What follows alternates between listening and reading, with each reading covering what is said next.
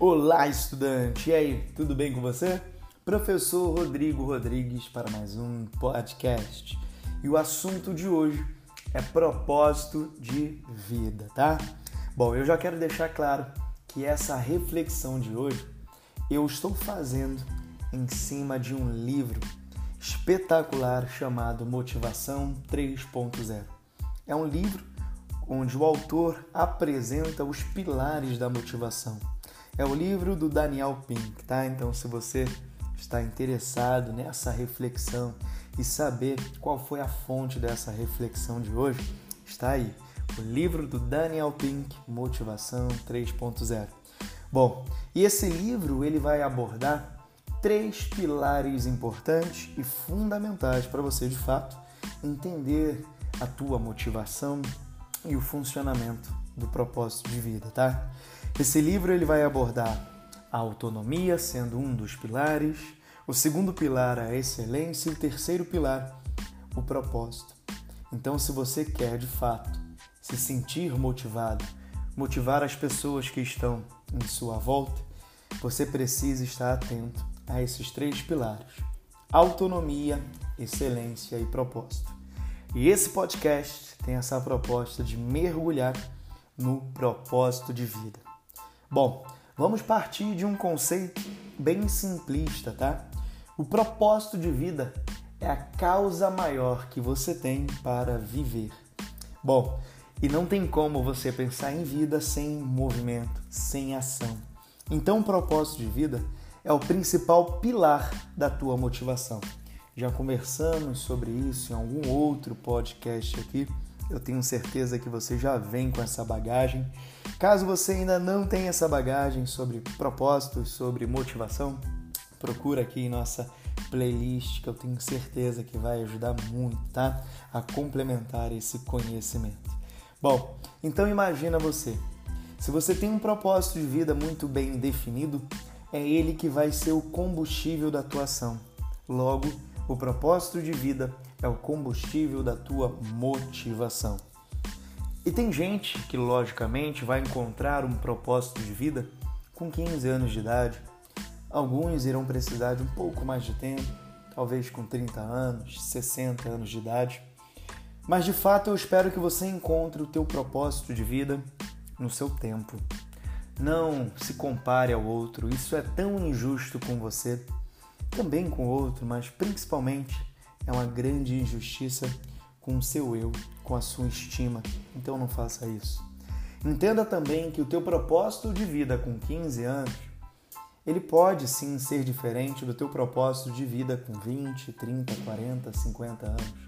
Vai depender muito da sua crença, do seu valor e da sua visão de mundo, logicamente. Bom, esse que vos fala tem um propósito de vida muito bem definido que é ajudar o próximo. Ajudar o próximo através da educação. Então, o meu propósito de vida é fazer com que você consiga realizar o teu sonho e não só realizar, mas poder viver desse teu sonho. Esse é o meu propósito de vida e eu confesso que nem sempre foi esse. Mas à medida que eu fui crescendo, evoluindo, evoluindo como pessoa, como profissional, eu fui remodelando e buscando novo significado às minhas ações. Esse é o meu propósito de vida. Esse é o combustível da minha ação. É ele que me faz acordar todos os dias e é ele que me ajuda a ter a consistência. Exatamente isso. Tem dias, logicamente, que você vai estar cansado, completamente exausto, até da tua rotina, até de fazer o que ama. Isso é perfeitamente normal. Você é um ser humano, você não é uma máquina.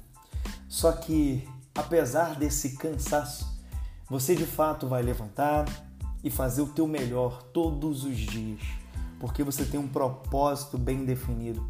Então, quando o cansaço te alcançar, o propósito de vida vai te carregar no colo. Tá, Rodrigo? É muito lindo esse discurso de propósito de vida, mas olha para cá, eu ainda não tenho o meu propósito de vida. Como eu vou descobrir o meu propósito de vida? Bom, é uma jornada do autoconhecimento. E eu tenho certeza que você já está em alguma parte do caminho. Só em ouvir esse podcast e fazer essa reflexão comigo, você de fato já está chegando mais próximo do teu propósito de vida.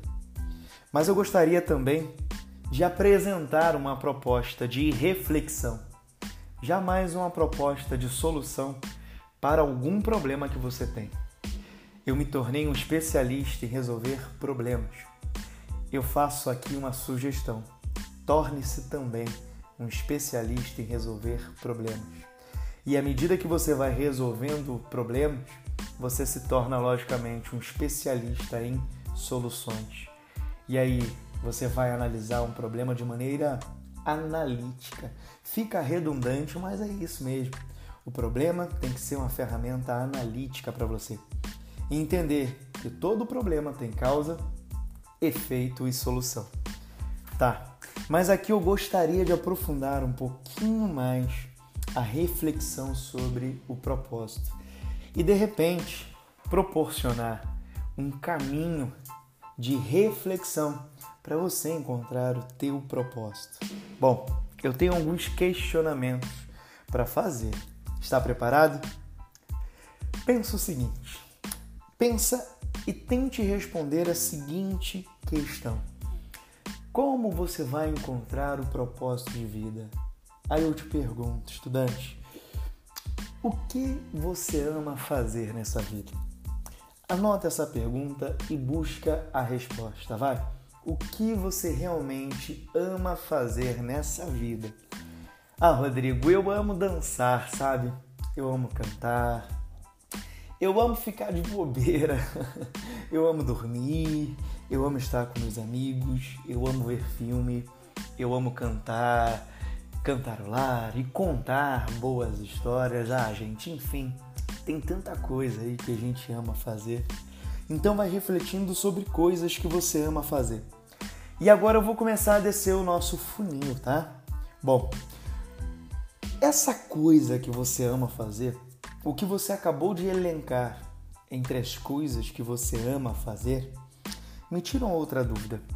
O que você ama fazer e o que você faz bem? Repetindo, o que você ama fazer e o que você faz bem? Conta pra mim. Rodrigo, eu amo cantar. Nossa, que bacana. E você canta bem? Rodrigo, não, na verdade eu sou muito desafinado, eu canto mal pra caramba. Legal, interessante. Iremos continuar a reflexão. Rodrigo, eu amo dormir. Ah, bacana. E você faz isso com muita propriedade, você manda bem. Ó, oh, Rodrigo, eu mando bem. Dormir é comigo mesmo. Rodrigo, eu amo comer. Nossa, eu me amarro. Rodrigo, você tem um negócio que eu gosto. É comer. Se deixar, cara, eu como o dia todo. Bacana. E você faz bem isso? Ah, eu como muito bem. Nossa, que interessante. Rodrigo, amo estudar, Rodrigo, amo me exercitar, e você faz bem? Faço bem, não faço muito bem. Continua esse caminho. Agora a terceira questão, o funil ele vai ficando cada vez mais estreito, você sabe disso. A terceira questão é: o que você ama fazer? Você faz bem e consegue remuneração por isso? Você consegue monetizar isso? Olha só como o funil ele está sendo estreito. Pensa, Rodrigo, eu amo comer. Legal. Você faz bem isso, sim. E daria para monetizar essa tua atitude? O que você ama fazer é comer e dá para ganhar dinheiro, gente, comendo? Olha, Rodrigo, não sei se vai dar para ganhar dinheiro comendo. Você ama se exercitar e dá para ganhar dinheiro fazendo exercício?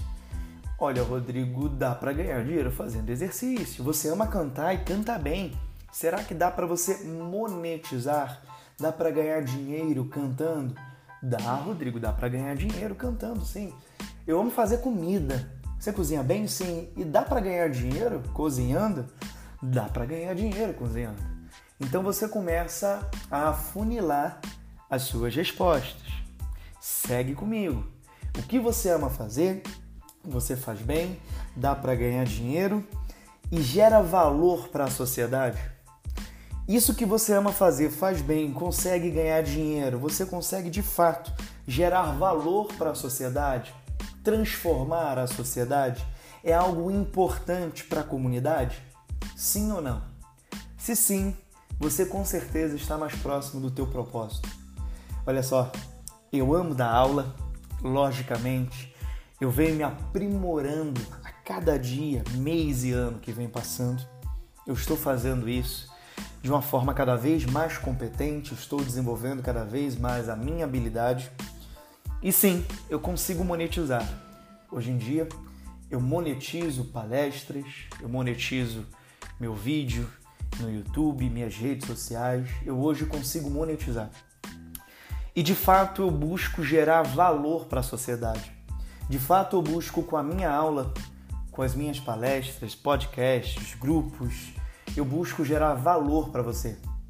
E à medida, entenda, e à medida que você vai gerando valor para a sociedade, a sociedade tende a remunerar melhor o teu serviço. Então imagina que você é um dentista e você faz tão bem o teu serviço que a tua agenda começa a ficar cada vez mais lotada. E a tua agenda vai ficando lotada, você não tem mais espaço porque o teu serviço gera tanto valor que uma pessoa indica para outra, que vai indicando para outra, indica para outra, e você não tem mais espaço. E aí você começa a monetizar cada vez mais o teu serviço. Você começa ficando cada vez mais valorizado no mercado. Olha só que bacana. E aí as pessoas irão te remunerar, você terá condição de se tornar um profissional cada vez melhor, porque você vai continuar numa formação continuada e isso vai te deixar cada vez mais feliz, porque o teu propósito de vida gera valor para a sociedade, exercendo a tua profissão, e isso vira um ciclo virtuoso. Olha só, o que você ama, o que você faz bem, você consegue monetizar e tem valor para a sociedade? À medida que você consegue responder essas perguntas tão simples, mas ao mesmo tempo tão profundas, você de fato vai se aproximar do teu propósito de vida. Ah, Rodrigo, mas eu não sei o que eu faço bem. Faz o seguinte, pergunta para as pessoas mais próximas o que elas acham que você faz bem. Busca essa reflexão a autorreflexão é o melhor caminho para a descoberta do teu propósito. Bom, eu espero ter contribuído com esse podcast para você de fato começar a chegar cada vez mais próximo do teu propósito de vida. Esse é o meu, eu apresentei aqui para vocês a minha experiência, a minha reflexão. Eu espero que você encontre o seu e faça de fato a diferença na sua vida, na vida das pessoas que você ama e continuamente na sociedade. Você sabe, estudante, conta comigo, nós estaremos juntos até a sua aprovação. Vamos!